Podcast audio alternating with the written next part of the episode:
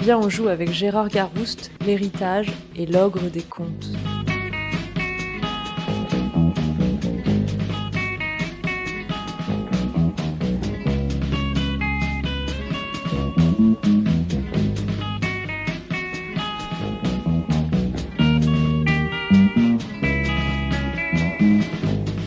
Bonjour, c'est la bibliothèque du Diable au corps. Je vous ai déjà dit beaucoup de choses me concernant. Que je suis située à Rouen dans le quartier de la Croix-de-Pierre, au 100 rue Saint-Hilaire, que je suis gratuite, que je partage l'espace avec d'autres activités menées par des gens qui s'organisent. Que je suis née de listes d'amour nommées bibliothèques idéales de diverses personnes entre 2015 et 2016. J'aimerais aujourd'hui préciser autre chose. Ma croissance n'a pas consisté à acheter systématiquement les livres de cette liste idéale les uns après les autres, par manque de moyens d'abord, et par goût de l'aventure et de la rencontre surtout. Un nombre important de livres nous ont été donnés par des gens qui vidaient des maisons, qui déménageaient, qui en avaient marre d'avoir des bibliothèques pleines. Certains, par bonheur, figuraient dans notre wishlist et nous les gardions. D'autres pas, mais alors pas du tout, et nous leur rendions leur liberté. Et il y en avait, enfin, qui nous étaient inconnus, mais qui avaient quelque chose d'attirant.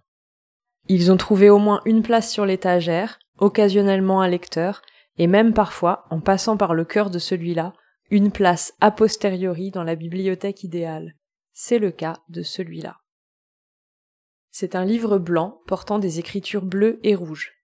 Il y a aussi un petit arc de cercle d'un autre rouge en haut à droite de la couverture. C'est une trace accidentelle laissée par un ongle verni. Aucune ligne de texte n'est centrée. Elle flotte à droite et à gauche, deux par deux, une en grand, une autre en petit. Gérard Garouste avec Judith Pérignon. L'intranquille. Autoportrait d'un fils, d'un peintre, d'un fou. Aux éditions L'Iconoclaste. Sur la page blanche qui suit la couverture, un bouquiniste a écrit un jour un prix au crayon à papier, 6 euros. Quelque temps plus tard, quelqu'un d'autre a collé sur la même page une étiquette du diable au corps portant le numéro 002112. Ce numéro, technique et utilitaire, est accompagné du dessin poétique et imaginaire d'un oiseau en plein vol qui arbore des fleurs sur le jabot. Gérard Garouste n'est pas écrivain. Il est peintre, comme l'indique la seconde partie du titre du livre.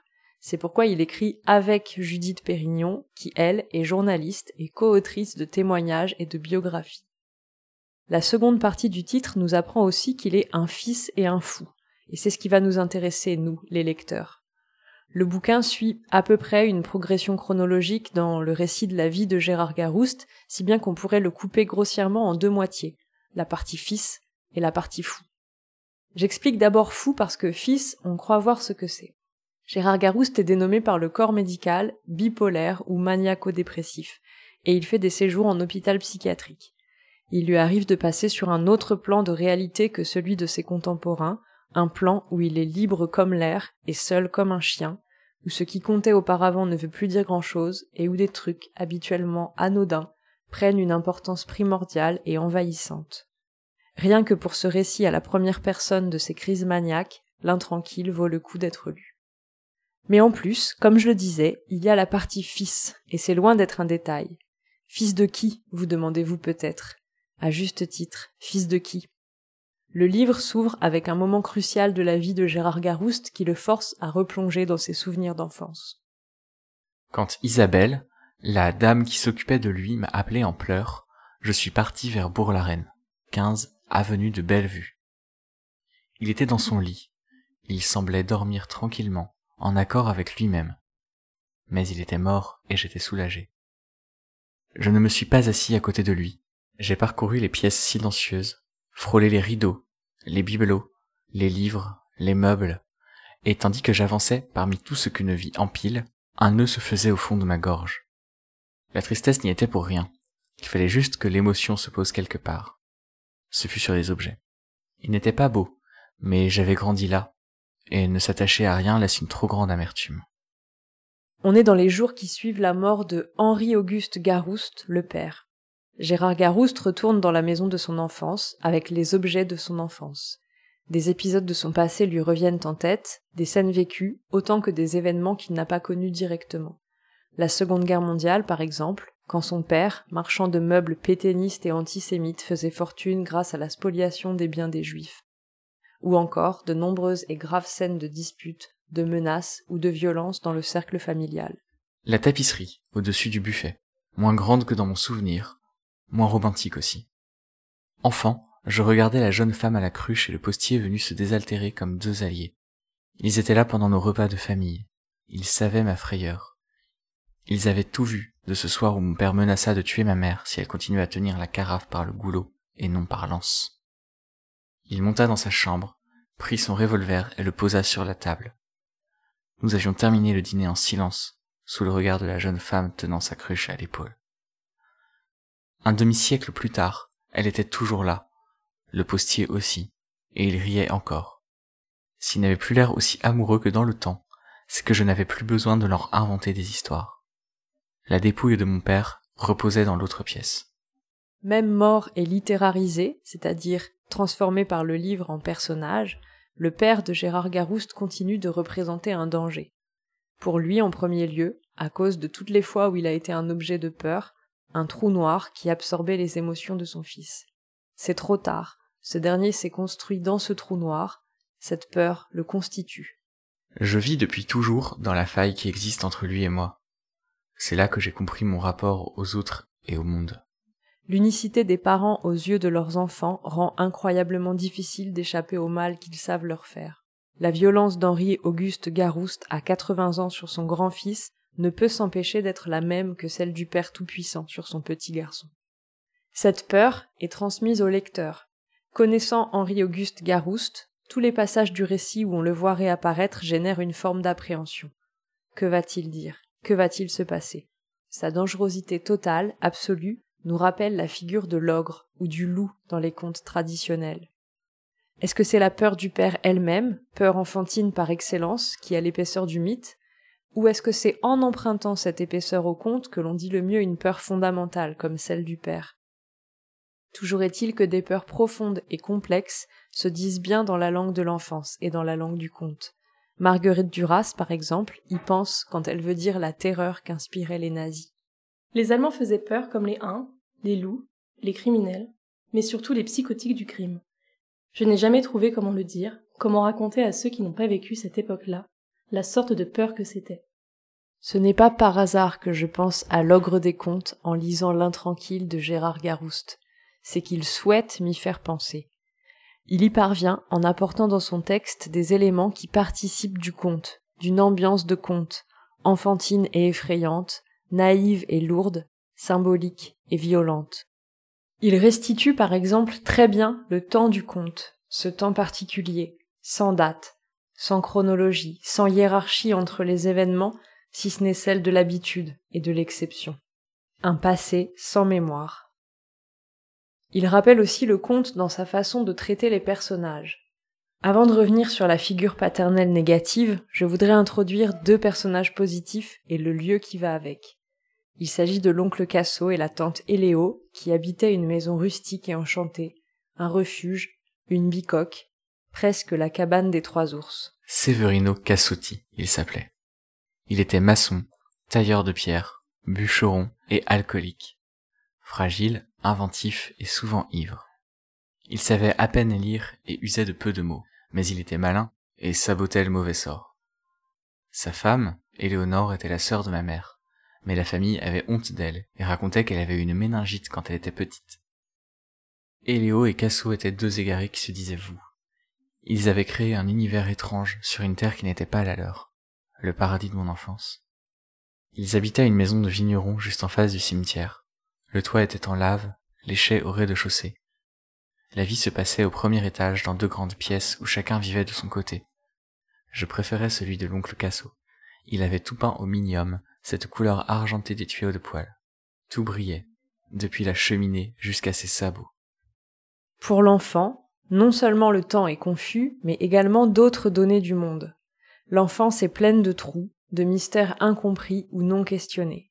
Ça aussi, c'est de l'ordre du conte. Par exemple, qu'est-ce qu'il y a avec la tante Léo pour que la famille en ait honte et dise qu'elle a eu une méningite? Et qu'est-ce qui lui arrive à ce père-là pour être aussi monstrueux?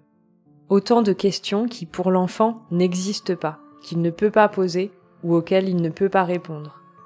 Le monde lui est donné sans pourquoi, sans justification. Lui non plus, si on veut, cette terre n'est pas la sienne. Cette ambiance de conte et d'enfance, que j'espère avoir démontré, ne sert pas qu'à faire joli et à impressionner le lecteur. Elle est mise au service de ce qu'il y a à dire, à savoir la peur du père. Cette peur gagne à être dite avec la métaphore de l'ogre, car la métaphore laisse un jeu pour l'interprétation. On est un ogre quand on fait peur à plus d'un titre.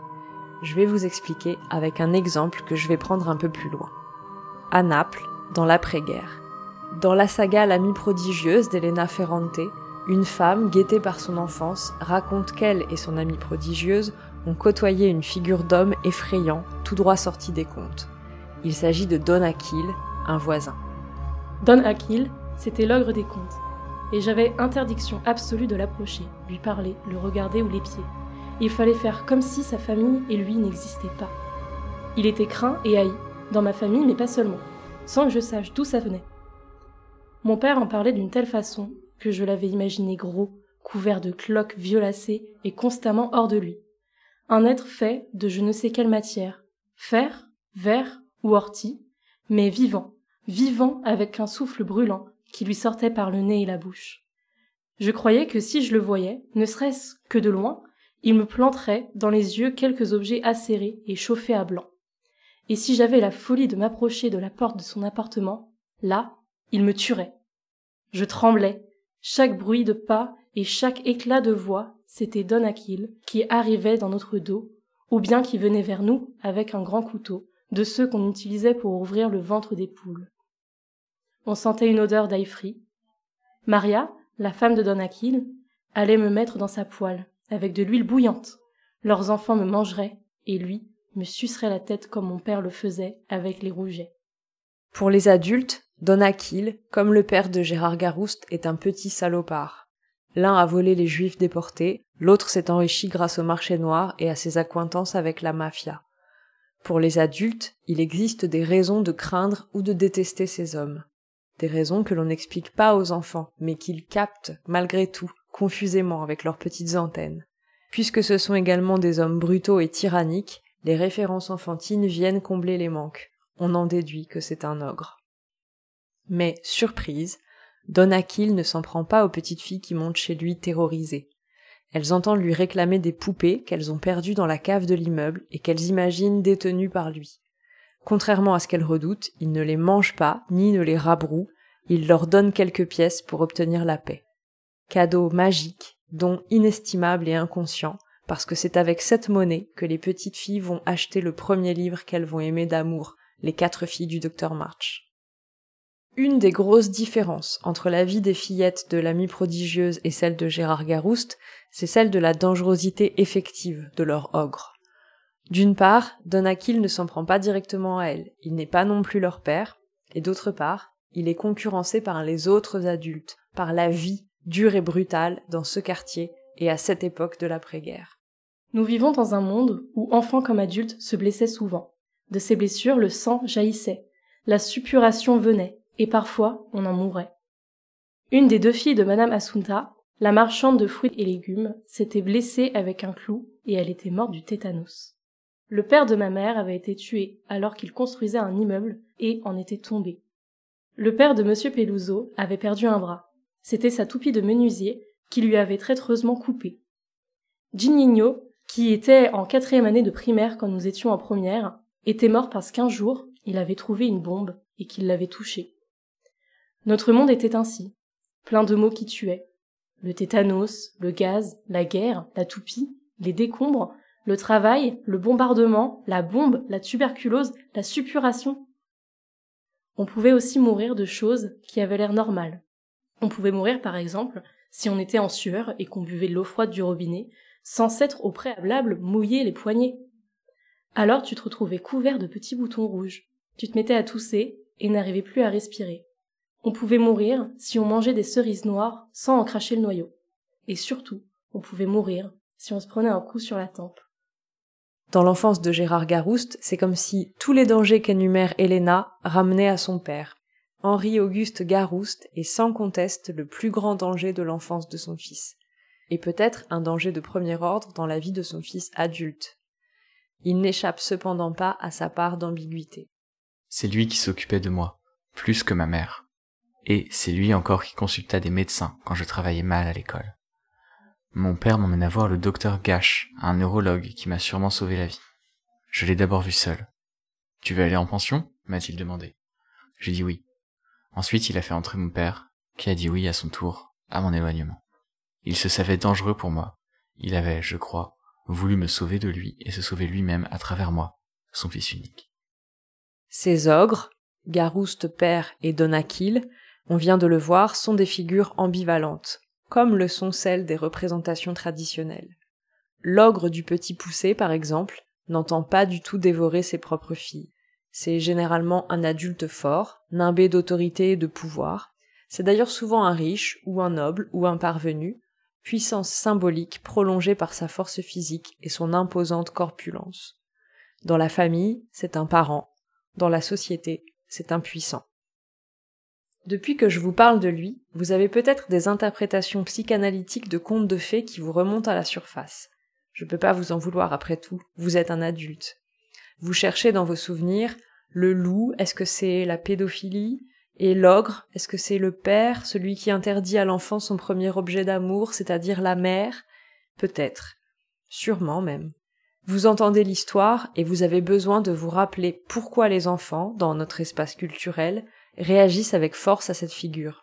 C'est qu'ils y réagissent avec la force de notre inconscient collectif. Cette explication permet d'enlever la peur, de se rapporter en adulte à un discours pour enfants, d'être rationnel là où on sollicite nos émotions. Pour ma part, je préfère aborder certains textes en enfant. Voir un ogre là où je lis le mot ogre, prendre le temps d'avoir très peur, et remettre à plus tard les questions sur ce que cet ogre veut dire. Un des intérêts de l'intranquille, c'est que le conte se superpose à l'autobiographie, c'est-à-dire à ce que l'adulte rationnel tient pour vrai. Cette lecture nous force à lire en enfant, à laisser tomber la question de l'interprétation. Derrière l'ogre, il n'y a que le père, effrayant mais humain, animé parfois d'une faim de destruction impossible à comprendre et à partager. Un ogre ou un père qui ne veut rien dire. Il existe, c'est tout. Il effraie, c'est tout. Il effraie jusqu'à ce qu'un subterfuge ingénieux soit trouvé. Il dévorera ses sept filles, il lâchera quelques pièces, ou il enverra son fils en pension. Et en dernier recours, l'enfant pourra toujours grandir. Si vous voulez découvrir par vous-même toute l'histoire de Gérard Garouste, fils autant que peintre, autant que fou, éteignez tout de suite ce podcast. Si vous êtes encore sceptique ou trop curieux, j'ai un dernier extrait pour vous. C'est encore sur l'oncle Casso, parce qu'il faut bien que l'amour filial aille à quelqu'un s'il ne peut aller à un ogre. Si tu ne te sens pas à l'aise de marcher avec moi, marche devant, je te suivrai. Voilà ce qu'il m'a dit un jour. J'étais devenu un homme, il avait peur de me gêner. Il me rangeait peut-être parmi tous ces adultes qui oublient leur enfance. Il ne mesurait pas à quel point, des années auparavant, il avait inscrit en moi la possibilité d'une vie loin du monde des apparences. Casso était un artiste qui s'ignorait. Son épouvantail à merle, fait de vieux mâts de chantier, plantés dans la terre, avec au sommet des roues de bicyclette qui tournaient au vent, sans empêcher un instant le festin des oiseaux au potager, était beau comme du tingli. Il ne savait pas tout cela, ni combien mes poumons s'ouvraient, mon cœur battait, quand sur la route de Soussé, je voyais fondre sur les panneaux les kilomètres qui me séparaient encore de lui.